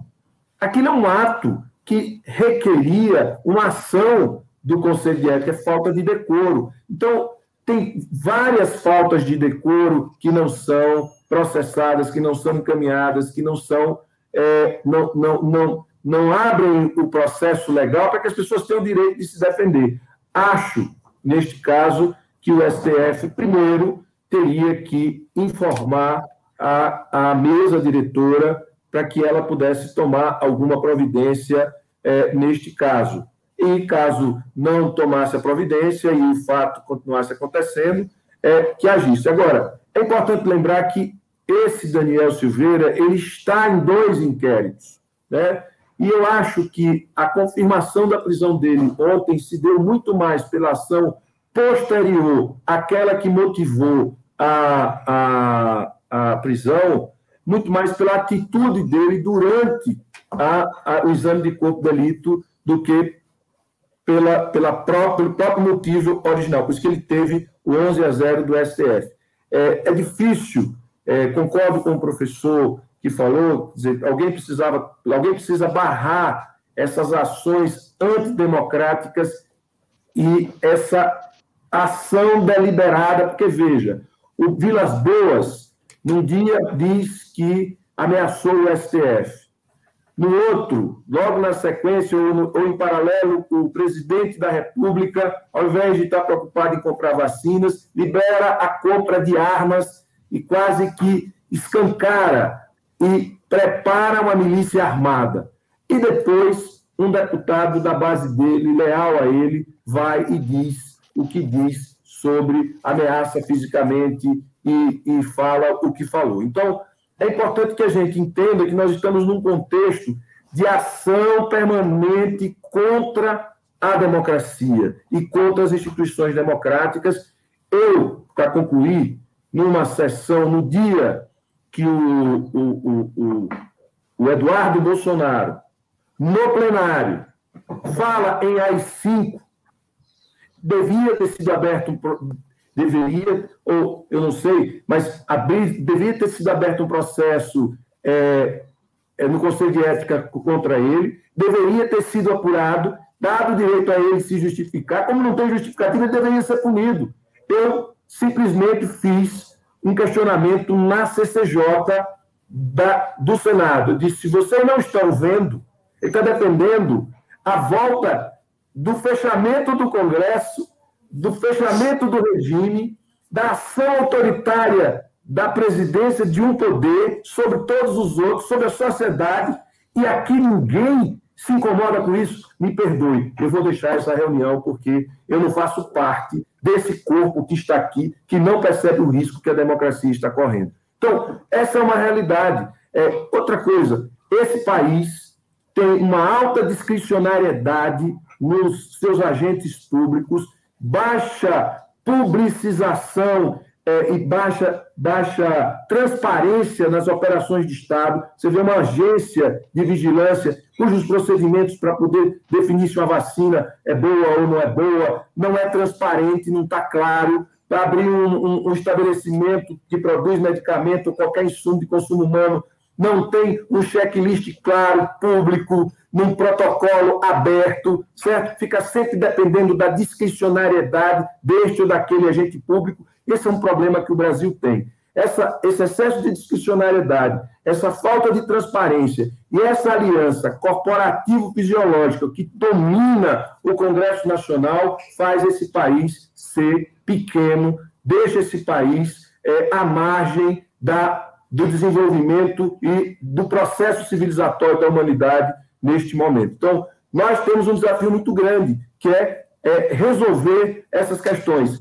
Pior, pouca gente se dispõe a fazer um debate profundo sobre essas questões. Aí questiona o sistema de governo. Nosso sistema de governo tem uma, um grau de, de, de, precisão matemática muito inteligente, muito bem feito, muito bem construído. Agora, essa aliança corporativo-fisiológica que domina o Brasil, e agora mais fisiológica, e mais fisiológica não, corporativo-fisiológica mesmo, é banco, boi, bala e interesses oligárquicos pequenos. Vai proteger qualquer um que esteja ali fazendo parte da sustentação desses projetos individuais e de projetos corporativos e a falta de transparência e a discricionariedade excessiva. Acho que são, são males que nós precisamos enfrentar, mas nós não temos 5%, 10%, na melhor das hipóteses, de todo o Congresso com vontade, com disposição de fazer debates de fundo sobre qualquer matéria, sobre meio ambiente, sobre defesa da vida, sobre inclusão pelo direito, sobre inclusão pela renda, sobre política industrial, sobre qualquer tema. Nós não temos 10% que queira, de fato, fazer um projeto de interesse público, de interesse nacional.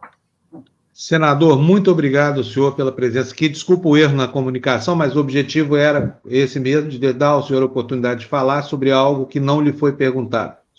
Então, a gente vai fazer os debates sobre política, essa coisa toda, numa, numa outra oportunidade, porque não temos tempo, infelizmente, para isso. Eu quero aliás, agradecer muito a sua disposição aliás, de falar. É uma tá boa bom? ideia trazê-lo para um debate lá no Tertúlia, né? porque o senador tem uma compreensão boa a respeito, provavelmente, eu imagino, né, do que está acontecendo com a questão da, da, da, Covid no Brasil, né, porque é a, é a área dele, né, como médico e como político, está vendo ali o que, que uh, não está sendo feito pelo governo federal e pela própria Câmara, né, que deveria estar tá mais atuante com relação a, ao, aos descaminhos desse Pazuello.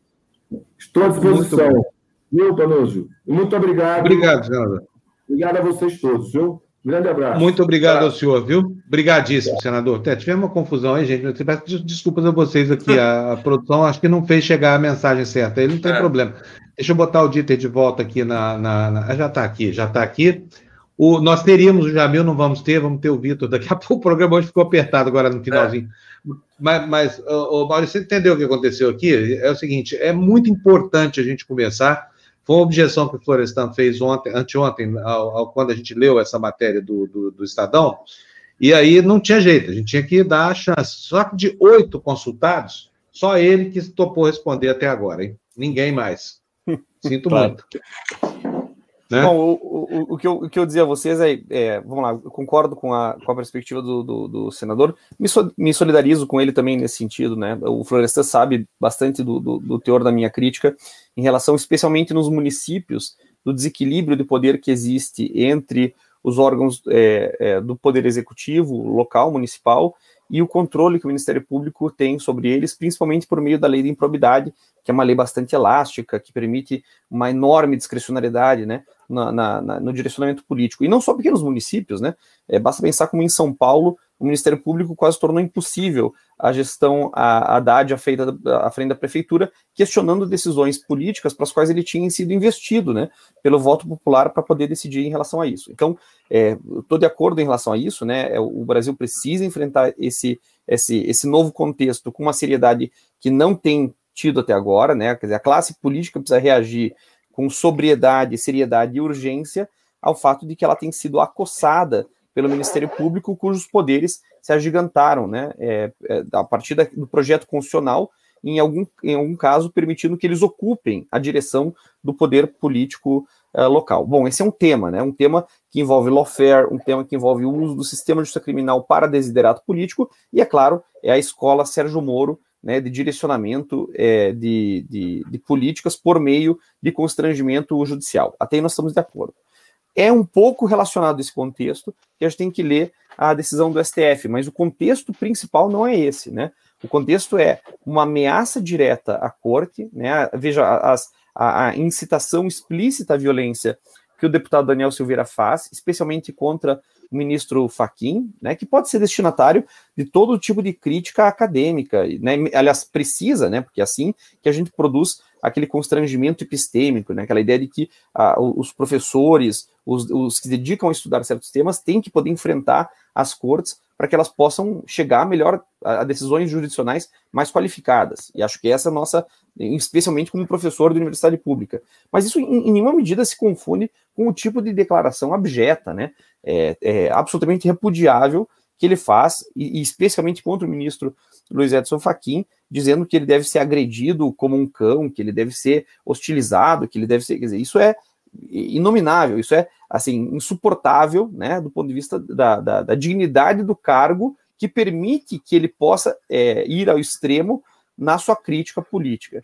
O, o, a, mas a questão é que essa ameaça contra o Supremo Tribunal Federal faz com que o Supremo, uma espécie de, de reação em quase que em legítima defesa, né, numa reação, metaforicamente, claro, numa reação em que não é exigível outra conduta, é, tome esse inquérito, que juridicamente é bastante questionável, porque confunde as funções de vítima, acusador e julgador, e usando o direito principalmente como uma retórica de legitimação, realize um ato político para tentar reequilibrar a dinâmica dos poderes. Né? É, é, é, a prisão do Daniel Silveira tem que ser mais lida por analistas políticos do que por juristas. Porque para o direito, o que aconteceu ali é, é, não, não tem uma fundamentação sólida o, su o suficiente como para autorizar né, essa decisão como precedente para controle da atividade política no futuro do Brasil. Pelo contrário, se for lida assim, ela abre um caminho perigoso quando o inimigo for outro, né? Quando então o destinatário desse tipo de censura forem os candidatos é, que se situam é, enfim, é, não precisa nem ser um debate de direita e esquerda, né? Mas é, no campo civilizado contra o campo obscurantista. Então, claro, o, o, e de todas as coisas que se manejaram na decisão do, do ministro Alexandre Moraes, a, a, a, de longe, assim, a que mais é preocupante é a referência à Lei de Segurança Nacional, né? Porque a Lei de Segurança Nacional é um instrumento Isso. ditatorial, né? Eu, eu, ia, eu ia tocar nesse ponto agora, porque é o seguinte, passou batido. Essa discussão sobre a natureza, e aliás, eu aqui defendi ontem, é, de ter a aplicação da Lei de Segurança Nacional. Eu sei que é um entulho autoritário, essa coisa, mas o Brasil, a rigor, não tem uma lei de defesa do Estado. E aí? Aplica-se é, com toda não, a ressalva a Lei de Segurança Nacional? Não, mas, mas ah. existem outras alternativas jurídicas. É porque ele precisava encontrar um crime inafiançável, certo? Então, assim, esse é um caso, Fábio, assim, claramente, né? E, e, veja, novamente, politicamente, a decisão me parece correta por causa do contexto que a gente enfrenta. Se o STF não toma uma, uma, uma decisão agora, ele coloca em risco todo o sistema democrático. Mas esse aqui me parece ser claramente um daqueles momentos em que primeiro veio a decisão, depois veio a fundamentação. A necessidade de recorrer à Lei de Segurança Nacional, ela só se faz para você poder justificar a prisão em função de um crime inafiançável, né? Então, não, não, a, a, a, existe, existem outras alternativas, por exemplo, você poderia dizer é, tranquilamente que as declarações é, do, do, do, deputado configuram é, é injúria, né, é, difamação, mas como são crimes com um gradiente punitivo muito baixo, eles não autorizariam a prisão em flagrante por crime inafiançável, como exige o artigo 53, parágrafo 2 da Constituição da República. Então, a, a, essa ideia de, sabe, veja como é perigoso isso, né? Um pouco o ovo da serpente, né? Eu vou aqui manejar, como você disse, um entulho autoritário para atender a uma demanda democrática, mas sempre que eu faço isso, eu legitimo a permanência dessa lei é, como algo que possa ser utilizado, por exemplo, contra manifestações é, republicanas de desobediência civil, é, do direito de resistência da população em atos de protesto, né, em, em, em movimentos públicos é, que demandam reconhecimento de direitos civis. Então, nós já vimos a Lei de Segurança Nacional ser utilizada para reprimir o movimento social. Se você me diz, não, mas existe um bom uso desse veneno, né? Eu acho que seria melhor é, que, que, nesse caso, é evidente, o que, que, deveria ter acontecido? A Câmara deveria ter vergonha, né? E, e, e ter é, é, imediatamente iniciado um processo disciplinar por quebra de decoro contra o deputado Daniel Silveira, antes que o Supremo tivesse que escalonar a esse ponto. A coisa, entretanto, né, de ontem para hoje mudou um pouco, porque com a denúncia é, realizada pela Procuradoria-Geral da República, salvo engano, uma denúncia que não consta é, com a assinatura do Procurador-Geral da República, ela, ela muda um pouco de perspectiva porque ela dá mais legitimidade à decisão do Supremo Tribunal Federal, porque agora quem acusa o, o deputado é o Ministério Público, que é como deve ser, né? que é um órgão independente responsável pelas funções acusatórias. Portanto, com, com a denúncia, a, aquela, digamos, é, aquela questão mais evidente da inconstitucionalidade, da ilegalidade, do movimento emergencialmente operado pelo Supremo, ganha um, um, um substrato um pouco mais, mais firme, né? Com a denúncia, porque agora passa a ser algo que, que, que no, no qual o STF exerce uma função reativa de controle em relação à iniciativa do Ministério Público. Mas sempre perigoso, né? Sempre perigoso. E, e só para, já você mencionou isso, é interessante, não é necessariamente porque algum tipo de lei foi aprovada em contexto de, de ditadura ou democracia que ela necessariamente opera de maneira autoritária ou não. Né? Eu vou dar um exemplo a vocês. A antiga lei de imprensa, né, que foi declarada inconstitucional, é, em alguns casos era muito melhor do que a legislação que ocupou esse vazio da falta de regulamentação da mídia. Então, não veio regulamentação é, da imprensa, e a, a, lei, a, antiga lei de imprensa fazia uma espécie de regulamentação que, na sua o, operação é, prática, era muito melhor, tanto para a imprensa quanto para as pessoas que se sentiam por ela é, vitimados, do que a atual composição legislativa que ocupou esse vazio pela falta de uma lei geral para regulamentar a, a mídia no Brasil. Então, eu não estou criticando a Lei de Segurança Nacional apenas porque ela vem, é, digamos, de, de, dessa, da, da, tradição ditatorial. É porque ela, na especificação dos crimes que, que faz, ela tem um uso antidemocrático necessário. Portanto, que ela seja utilizada como fundamento para a prisão de um deputado que está exercendo o seu mandato né, e que realiza uma série de crimes que não autorizariam é, estritamente as medidas que o STF tomou e que, portanto, é invocada para ocupar esse espaço para poder autorizar essa decisão. Evidentemente, como, como jurista, eu vejo com grande preocupação. Agora, analisando o cenário político do Brasil, é perfeitamente compreensível. Dieter, olha, quero agradecer. Aliás, só para dizer, Fábio, é, só, só para a gente encerrar isso, para dizer assim, veja, é, tudo compreender não é tudo perdoar, certo? Assim, eu, eu entendo porque o Supremo fez isso, né?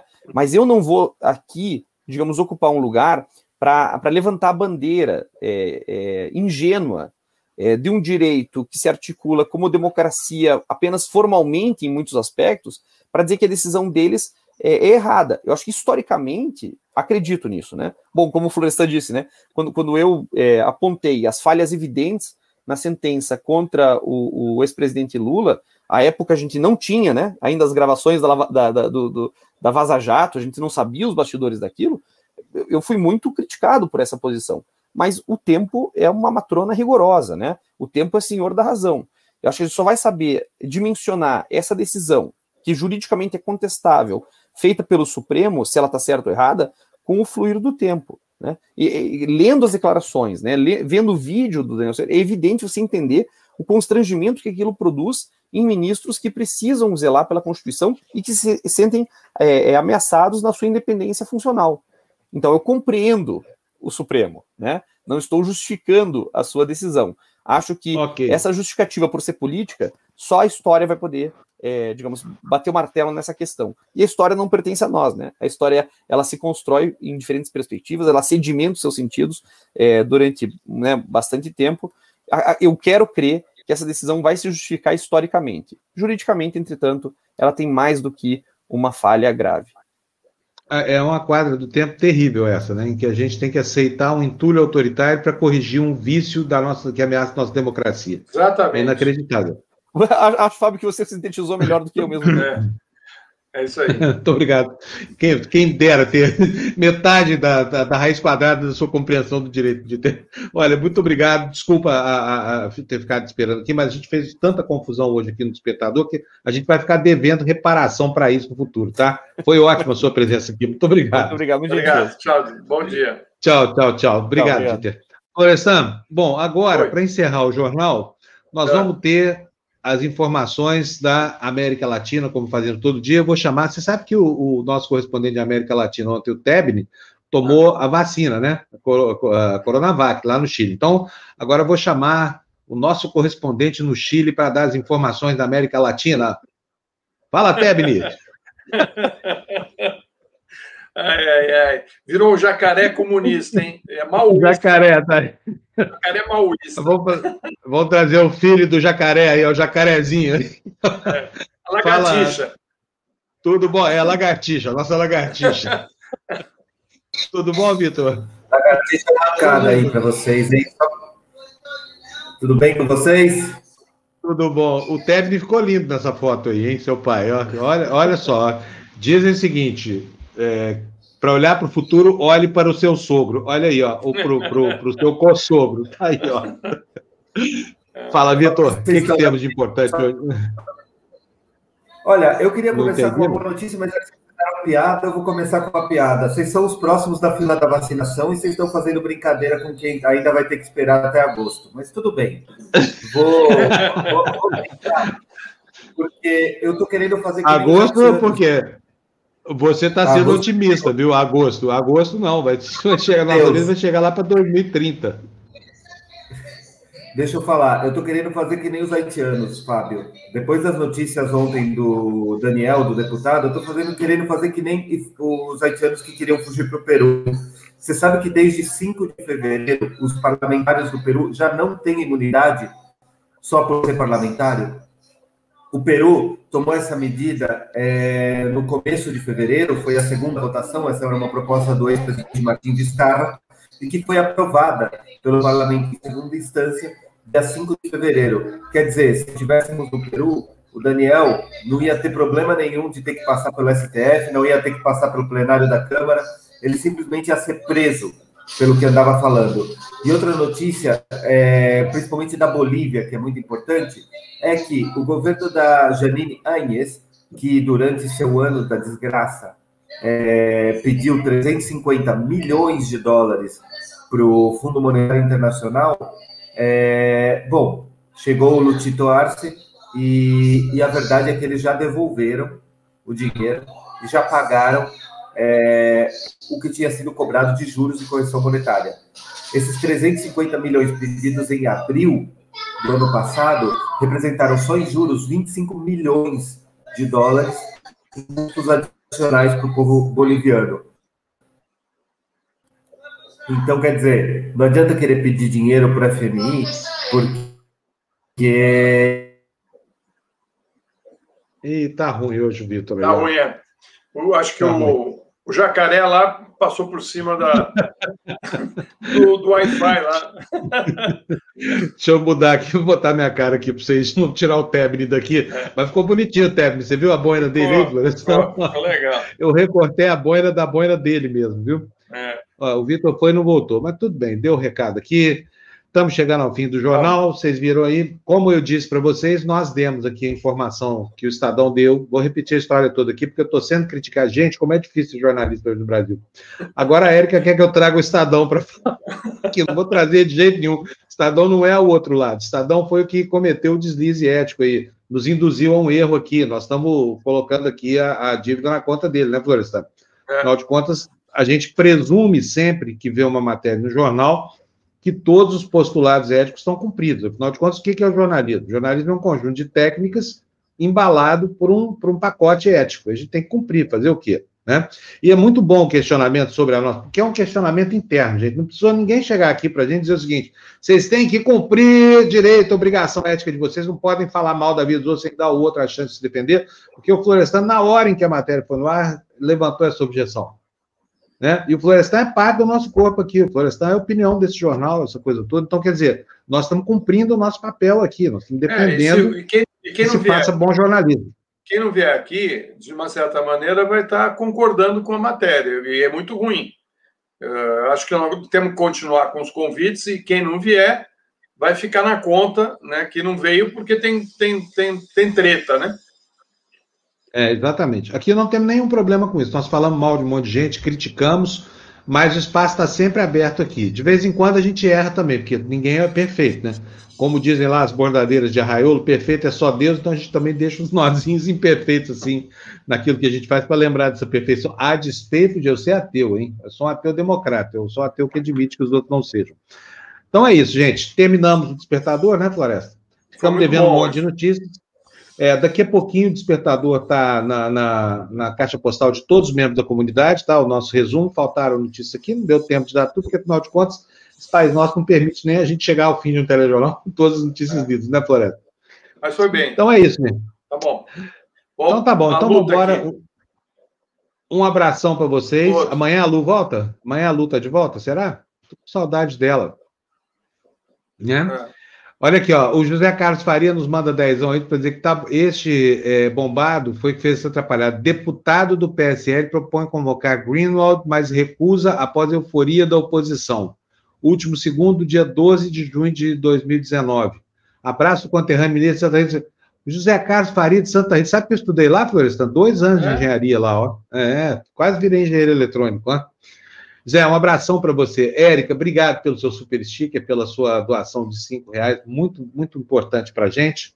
Robson Santiago se tornou membro do nosso canal no YouTube. Robson, bem-vindo. Espero que você goste aqui da nossa comunidade. É, daqui a pouco o André manda para vocês o link do nosso grupo de WhatsApp, que é a base de tudo que a gente discute aqui, tá bom? E para vocês que nos assistiram, que ajudaram com comentários, com sugestões de pergunta, com análises críticas, com críticas aqui ao nosso próprio comportamento, muito obrigado e see you later, alligator. tchau. tchau, tchau, tchau.